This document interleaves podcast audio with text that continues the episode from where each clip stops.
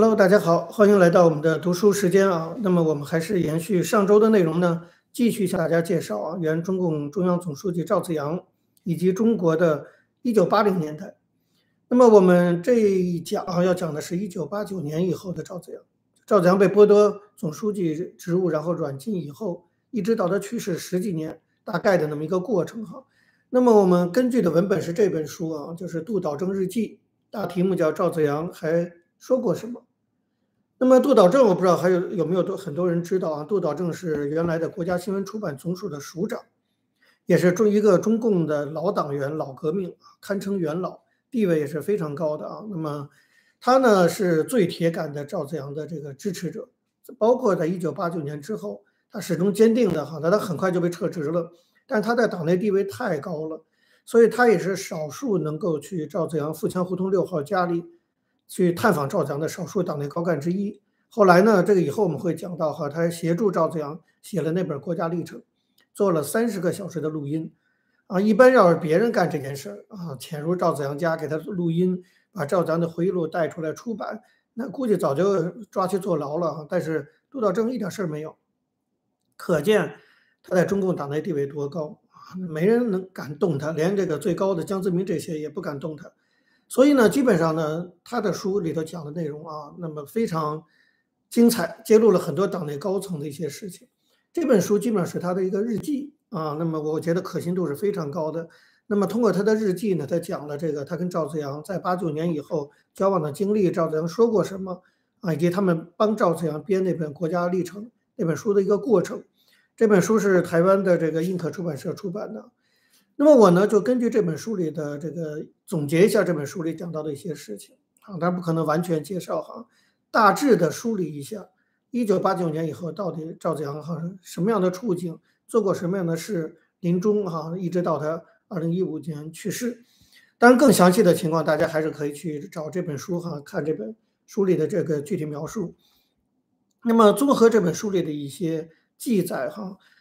其实早在一九八九年，我们知道这五月十九号戒严啊，那个时候，但是赵子阳已经知道自己大概恐怕就是要下台了。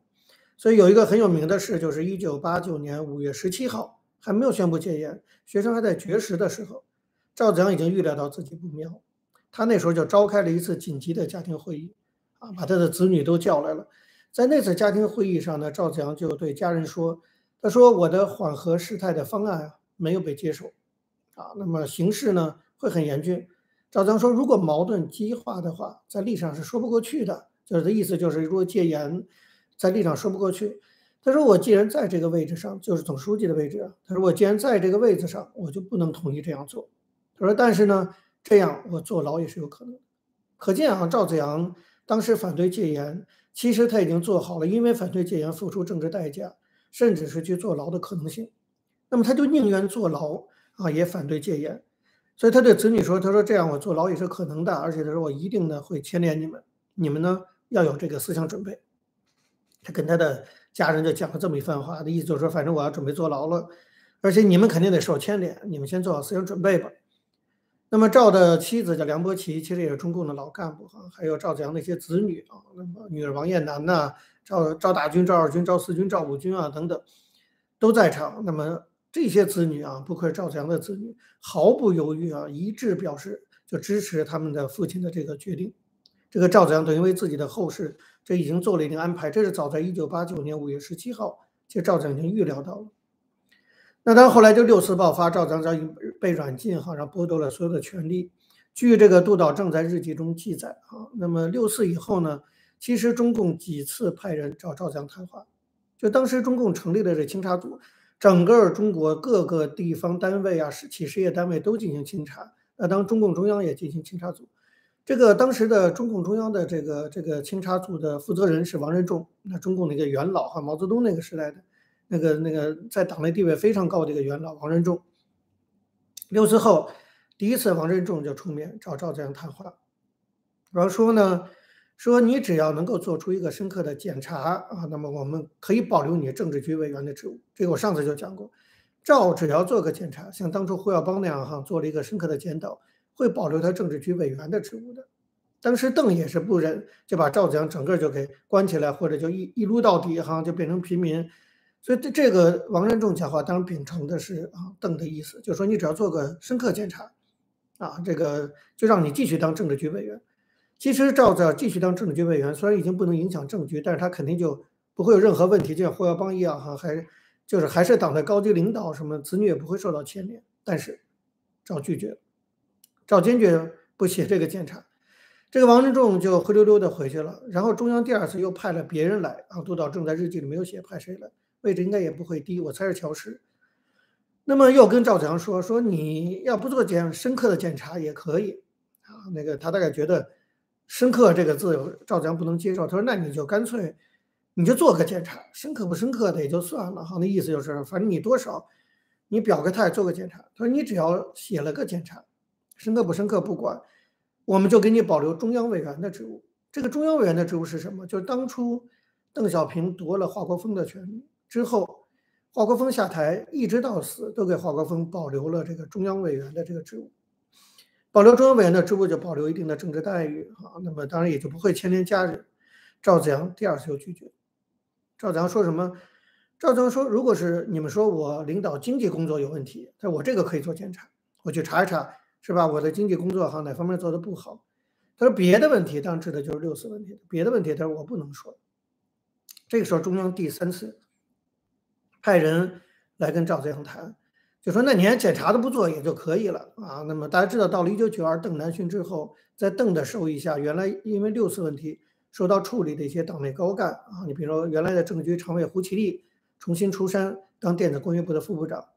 这个严明富后来重新出山，好像这个去做了别的什么职务，啊忘了，也是反正类似，就当然降级，但也是让他们重新出来，算是一种安抚。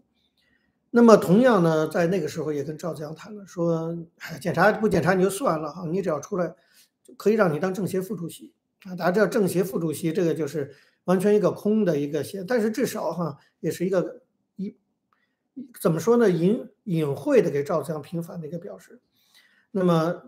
这回条件很高啊，都不用做什么检查，你就出，只要你答应，我们就给你做政协副主席。赵子阳还是拒绝了。我觉得这一点赵子阳真的是特别的了不起，对不对？你想，他完全被软禁在家里，人身自由都没有，而且可能一辈子软禁到死，这他都预料到，连坐牢他都预料到了，而他所有的家人都受到牵连。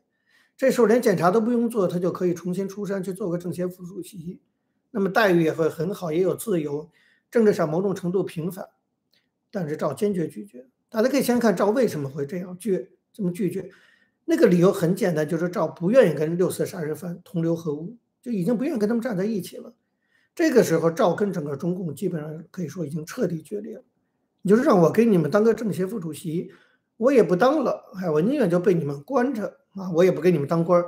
大家可以想想看，这个对于中共党内高级干部来说，真是绝无仅有的一人。欠古今中外哈，就在中国共产党历史上是没有的，是吧？连陈独秀后来都做了检查，胡耀邦做检查，赵子阳始终不做检查。这是至少共产党到现在七十年来唯一的一个总书记被骂下去之后，好让他做个检查，可以重新回来拒绝做检查的。这是我们特别佩服赵子阳的一点。那么话说回来呢，就是这是大概一个背景。回到一九八九年，八九年六四镇压以后，中共呢就让江泽民回来。啊，江泽民回来之后呢，就召开这个四中全会。那么四中全会呢，就处理了赵子阳，就正式发表公告，哈，撤销赵子阳的一切职务啊等等。为了准备四中全会，在这个之前召开了政治局扩大会议。这个扩大会议呢，赵子阳要求发言，这个赵子阳参加了。这个时候还没有召开四中全会，赵子阳名义上还是总书记，还是政治局常委，哈。那么赵子阳要求在扩大会上发言。这个就是后来很有名的赵子阳写的《我的发言》，这个在赵子阳的《国家历程》那本书中啊有附录，大家有兴趣可以看那本书。那么这次会呢，限定赵子阳说你只能讲十分钟，这个杜导正日记里写的啊。那么杜导正虽然没参加这个会，但是他后来当然知道了很多情况。但是赵子阳不管这个规定，赵子阳拿着他的稿念了二十分钟，而且非常快速的念，因为大家我后来看过那个我的发言，挺长的一个稿子，就讲的时候我没有分裂党和。这个政府，你这个戒严是错误的，我当然不能执行啊！等等，巴拉巴拉巴拉就讲了二十分钟。当时呢，政治局委员在，然后还有不少人列席。这个会议李鹏主持。按原来的意思，邓小平的意思呢，就是在这个政治局会上，哈，只要赵呢这个做一点意思表示，就给他保留中央委员。但赵这个发言坚持不认错，所以当场的这个李铁映，这原来还是赵子阳的部下，马上倒戈一击。李铁映就发难说：“说子阳你这个态度哈，那政治局别说政治局委员，就中央委员会你也带不了，你不应该在中央委员会里要。”然后就表决，李鹏主持表决，然后所有与会的，包括列席的这些所谓中共的党内这些老人都举手。就决定把赵子阳清除出中央委员会，中央委员都不给他。后来四中全会正式开会的时候，赵子阳又要求说，应该给我机会，对吧？撤销我的总书记职务，要让我有机会辩白一下吧。说我要求大会发言。那么结果邓小平完全拒绝。赵子阳说，你不让我大会发言，可不可以让我在小组发言，谈谈我的想法？也被拒绝。赵子阳已经是就是把邓小平也惹火了，哈，就彻底的剥夺了一个总书记任何给自己辩白的这个机会。就是在四中全会之前的政治局扩大会议上，让他做了个二十分钟的发言，那是赵子阳最后一次参与中共内部的高级干部会议并做发言。那么当就是一拍两散，哈，赵子阳就是被软禁起来了，也没有给他任何的这个啊职务上的保留。到了一九九零年四月的时候，邓赵子阳给邓小平写了一封信，啊，这是杜导正日记说的。这信说什么呢？赵跟邓小平说。说我今年呢已经七十有二了，七十二岁了，身体状况呢也不是特别好。他说现在党中央审查我半年多了，是吧？这个希望能够尽快给一个正式结论。一般来讲哈，给个正式结论，他就能恢复一点人身自由。他至少要给个结论嘛，就你审查我，我到底怎么了？给邓写了一封信。邓呢对赵还是有一点感情，所以邓小平呢就批了四个五个字，说应尽快处理，就把这个就批给江泽民。江泽民拿到了邓的这个圣旨，赶快就召开政治局会议哈协商。结果李鹏跳出来反对，李鹏就是恨死了赵子阳，李鹏就是发动政变把赵子阳搞下来的人，他都绝不让赵子阳好过。结果李鹏就说说呀，今年呢这个四月、五月、六月这几个月是政治敏感月，如果我们现在处理这个子阳的这封信哈，给他尽快做一个结论，恐怕呢会影响国家政局的稳定啊。这个这我看就算了吧。所以整个这个事儿就就一直拖下来。你可以看到李鹏这个态度啊，这到了一九九零年四月，但是你也不可能拖得太久，拖到一九九一年年底哈，赵子阳又写了一封信，就在这个时候，赵子阳已经完全被软禁。但是这个杜导成这里写这些事儿，我以前也不知道，看着书才知道哈。就是那时候中央规定说赵可以离开家散步，给他划定了一个区域，就是北京碧云寺，就是他。每周可以一次到北京碧云寺去散步，还不如我们坐在秦城坐牢。我们在秦城坐牢，当然也是每周一到两次放放风叫做。赵子阳呢是比我们待遇好一点，每周一次让他到北京碧云寺一带去散散步。为什么到北京碧云寺？如果在座有北京的人应该知道，碧云寺是个非常偏僻的地方，没什么人。那么当然在做一些保护措施啊，就确保不要任何人看到赵子阳。可是慢慢的天冷了，一九九一年年底，赵子阳写封信说这现在天太冷了。啊，跑到你说碧云寺郊区更冷，就是能不能其他的给我几个地方啊，让我可以去那个地方散步？结果就被中共中央拒绝，连让他散步都不愿意。那么拒绝他呢，就派这个王仁仲去找赵子阳。王仁仲上回找过赵子阳，就不欢而散嘛。所以王仁仲也很知趣，就说我那我不再去，我你们谁要说谁去跟赵子阳说，我是不去了。所以王很王仁仲非常知趣哈，没有去这事儿也就不了了之。你就我意思就是说，你看赵子阳后来已经被。整到这个程度，身为一个就是原来中共的总书记、原总理啊，要求说出去找个地儿散散步都不被批准，你就彻底的就软禁哈。这样到了一九九二年，就是中央要给赵子阳正式一个结论了。那么按照这个杜导正日记里所写，到了一九九二年十月八号这一天，谁呢？乔石、宋平这两个党内的元老哈，然后李铁映、丁光根四个中共的重臣。亲自到了赵子阳家找赵子阳谈话，那这个谈话呢，乔石主讲。乔石原来是赵子阳的下属，是吧？赵子阳当总书记时候，乔石是这个常委，而且乔石是支持，就是在这个投票表决界的时候，乔石投的是大家记得吧？弃权票，所以他是个骑墙派。其实乔石内心呢，肯定多少觉得有点对不起这个赵子阳，他就掏出一个发言稿，念念的声音很小，心虚嘛。那赵子阳很不客气，赵子阳说：“你你给我声音大一点，我听不见。”那乔石呢就大点声哈来念，念就是九二年中央给赵赵赵子阳的几个结论，赵子阳不是写信说要求有个结论吗？然后大概乔石讲了几条。这第一呢，一九八九年七月，中共中央四中全会对你的这个错误的这个处理结结果，这个中央维持不变啊，维持原来对你的错误的决定。这第二呢，正式告诉你，对你的审查已经结束了啊。那么第三呢，他说政治局呢，那些同志们都很关心你的身体健康啊。黄鼠狼给鸡拜年。呃，所以呢，你的第四呢，你的一切生活待遇不变，啊，该有什么供应还有什么供应。这第五呢，就是你外出的时候要跟组织上打个招呼，这就是软禁，这就是剥夺赵子阳自由，就是没有组织批准，你不可以离开富强胡同六号。但话没有直接这么说，说的是你要离开富强胡同六号，你要跟组长打招呼。这第六呢，希望你顾全大局。这就讲了这么六条，算是最终中共中央给赵子阳的一个交代。啊，做了这六条决定，赵子阳当场就回答了五条，非常强硬。赵子阳说什么？他说：“第一，他说我不同意中央四中全会对我错误的决定。”啊，他很硬哈，直接就顶回去了。我不同意。说第二呢，我只是作为一个总书记，在当初的时候会议上提出来怎么样去处理六次问题，我只是在会议上，在党的会上提了几条意见。我他说这是非常正常的，你怎么可以说我是分裂党？他说这个我也不能够接受。啊，这直接反驳，是反驳的非常在理哈。赵子阳作为总书记，在党内会上提了几条意见，是反对戒严，后来就定为分裂党。啊，这多么滑稽！一个总书记分裂自己的党，所以赵强这点无论如何想不通，而且非常恼火，所以他连政协副主席他都不担任。赵强第二，嗯，第三条说这个，说我呢只出离开北京打过一次球，对吧？你们就说现在。呃，过去还让我离开北京啊，打打高尔夫球。赵强喜欢打高尔夫。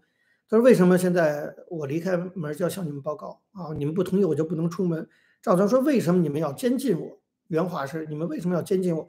杜道正日记里写到这段的时候，他专门加上一句：“他说赵说到这个的时候，声音下的提高非常的激动。赵子阳应该是强忍着内心的愤怒和泪水，是吧？就是你们为什么要监禁我？我我我为这个国家做了这么大贡献。”我都七十多岁了，你这点自由都不给我。赵子阳说第四点，他说呢，希望以后给我人身自由，让我能够自由活动，是吧？那第五条，赵子阳说对我的这个决定哈，你们应该给我一个正式的文字资料。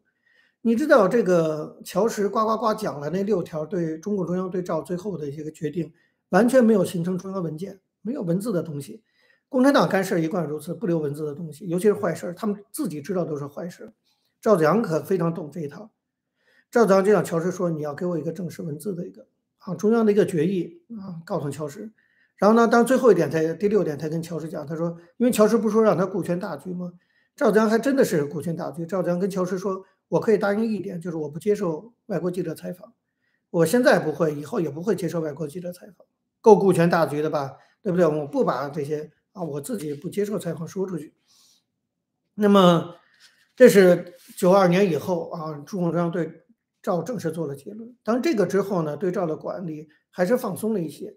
九二年以在九二年以前，谁都不能看赵子阳，很少有人可以。九二年之后，开始有赵的一些老部下，就这个杜导正，啊，包括这个国务院秘书长杜兴元，包括原来中纪委的这个副书记啊肖宏达，这都赵的老部下。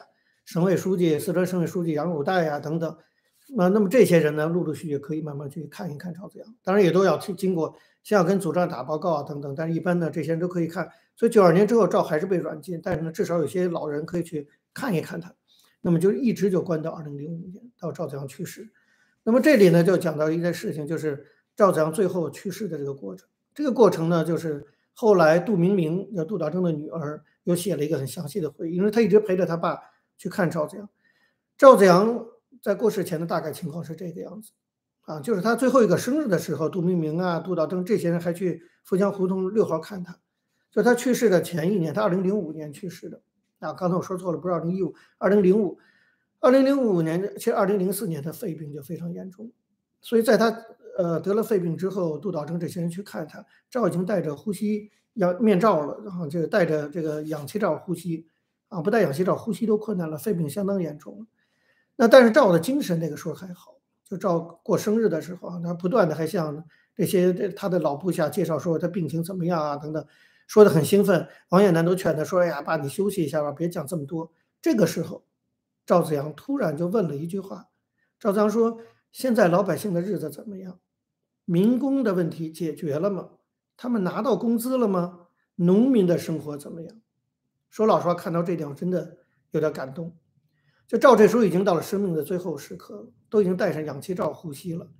他最后心里想的、关心的还是中国老百姓怎么样。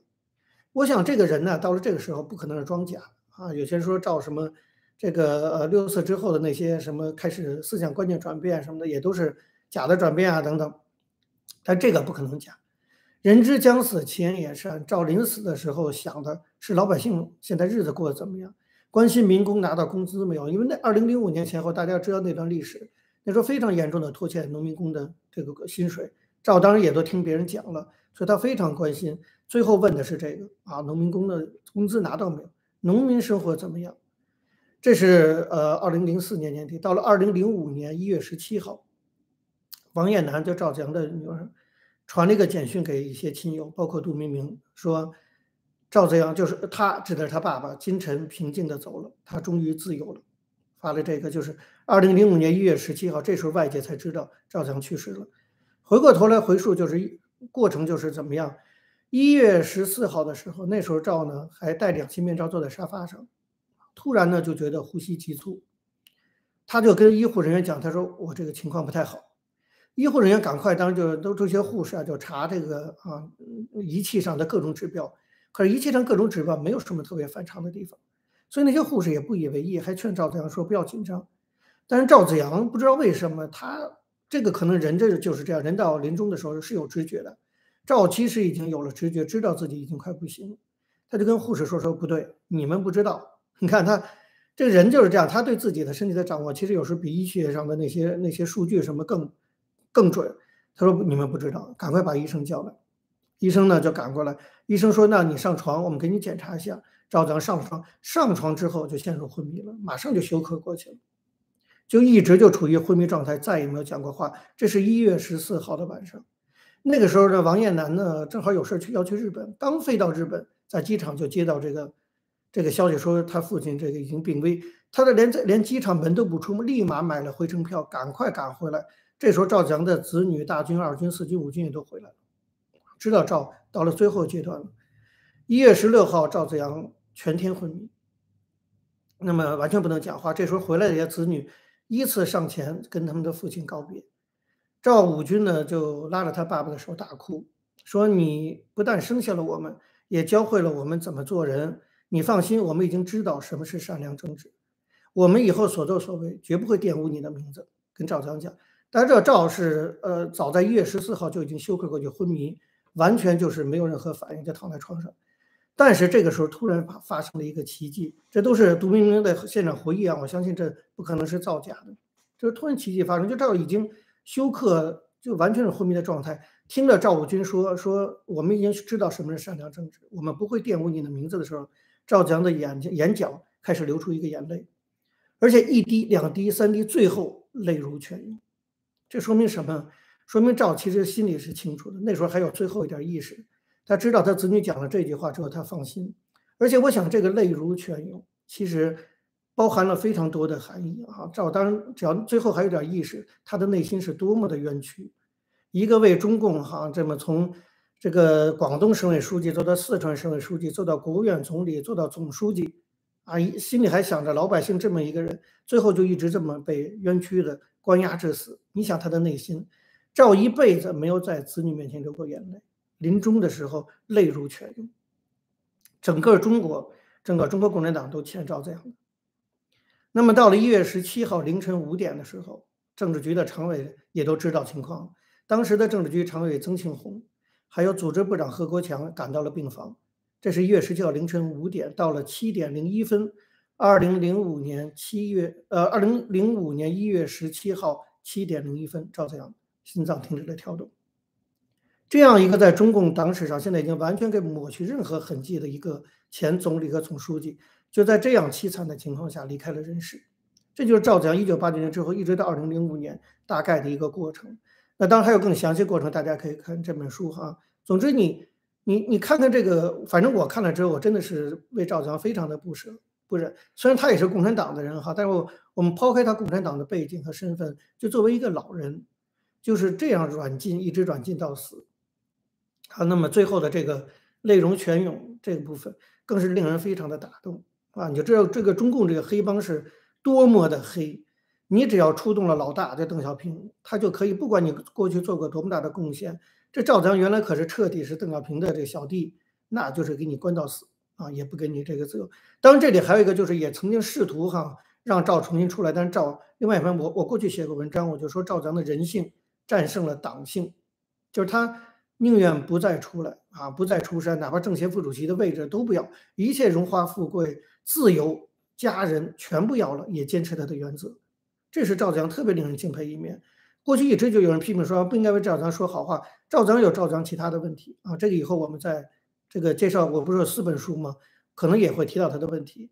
但是就冲这一点，我觉得是无人可比，是值得称颂的，对吧？一你很难想象一个人可以，你他只要点个头就可以出来当政协副主席，但是他就是为了坚持反对戒严、反对屠杀、反对六四这么一个立场，他一辈子决定到死也不放弃。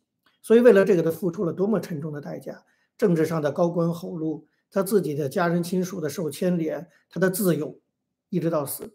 我觉得这样的人，真的是一般人都是做不到，何况他是一个前总书记哈。那所以，我觉得至少就是我们呃读一些书学历史，我们要知道中国共产党还出过赵子阳这样的总书记啊。我希望大家能够记住。然后这本书呢，我最后要说，呃，还提到一些很有趣的，就是零散的一些插曲。提到一些内容，我觉得也值得就给大家介绍一下。比如他提到鲍彤后来这我们知道被抓到这个秦城监狱关了七年。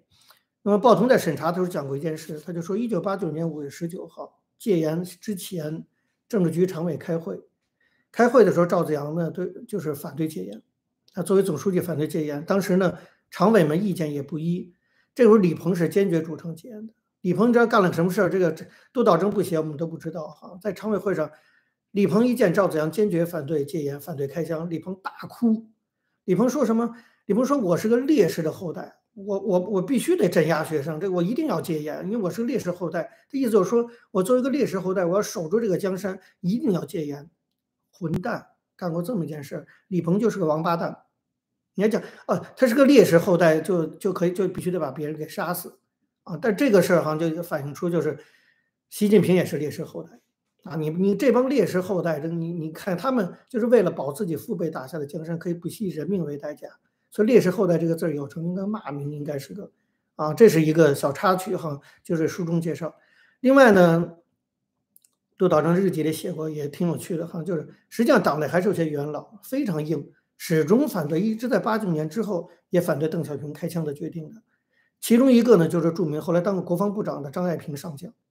大家知道，在八九年学运的时候，张爱萍联合其他的一共七名上将，另外还有一个上将叫王平，另外写信，所以其实八个上将给中央军委写信，说无论如何不能对学生开枪，不应该戒严。七上将联名信，这是非常有名的一件事。那当然，八九年之后要受审查，派谁审查呢？当时的国家副主席王震，王震当然也是老将军哈。王震呢就打电话给张爱萍，那张爱萍呢是个那上将哈，那他才不管你谁是谁呢？那么大概毛泽东在，张爱萍也也也不会多屈服的哈。那王震呢，这个就根本不知道自己几斤几两，打电话给老将军张爱萍，说这个你为什么啊签名反对戒严啊？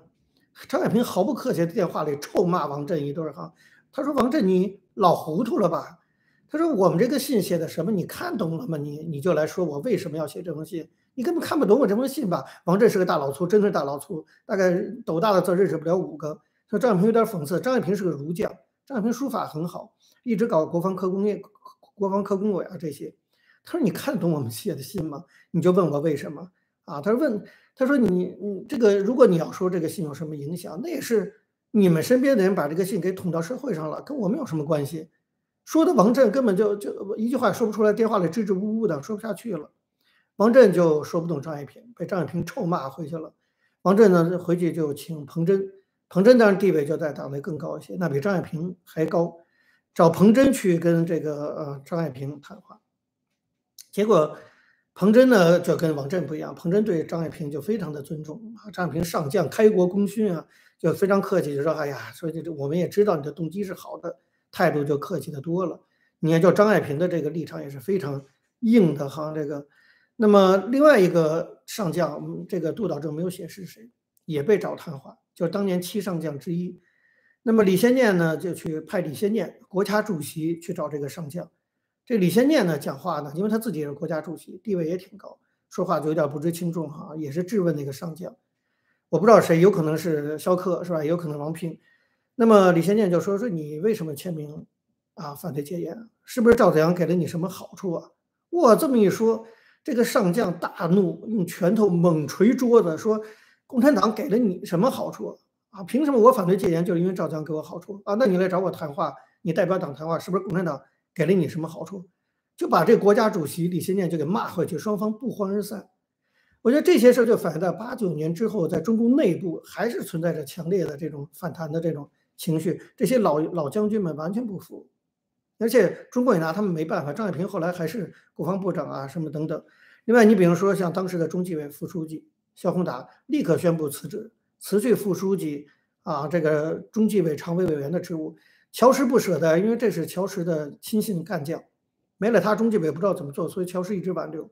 但后来肖宏达还是辞了职，然后天天去看赵子阳啊。那么另外，河南省委书记好像叫杨锡宗，还有四川省委书记这杨汝岱，这都是原来赵子阳老部下。多次就是反映，就说我们无法理解对赵子阳的处理，这都是需要在当时是需要相当大的勇气的。这都是九零年的事情，这些杜导正在日记里都有写到啊。那更不用讲，他其实也写了很多基层和中层的一些干部的一些反感，包括就邓拓的夫人，就原来人民日报社长邓拓的夫人丁一兰，详细的讲，就说他怎么看到学生被打死的情况等等。那这本书里其实也对这些事做了一些记录。另外，最后就是他讲了一件事。杜导正专门记到他的日记里。这杜导正有个老朋友叫张汉卿，张汉卿什么人呢？是广东省人大副主任，八九以后还是广东省人大副主任。大家知道，八九年的时候，习仲勋啊是反对开枪的，反对戒严的。那么邓小平不管习仲勋的反对，还是开枪。习仲勋非常的恼火，从此不再进北京，他就离开了北京。习近平他爸再也没有回过北京，他就搬到了广东去住。习仲勋当时广东出身的哈，本来就是他的老家，就回去了。那他还毕竟是中共的一个元老哈，你想在五十年代，习仲勋就是副总理，所以都是一些大官去陪同他。这个张汉卿呢，那时候是广东省人大副主任，就经常陪习仲勋。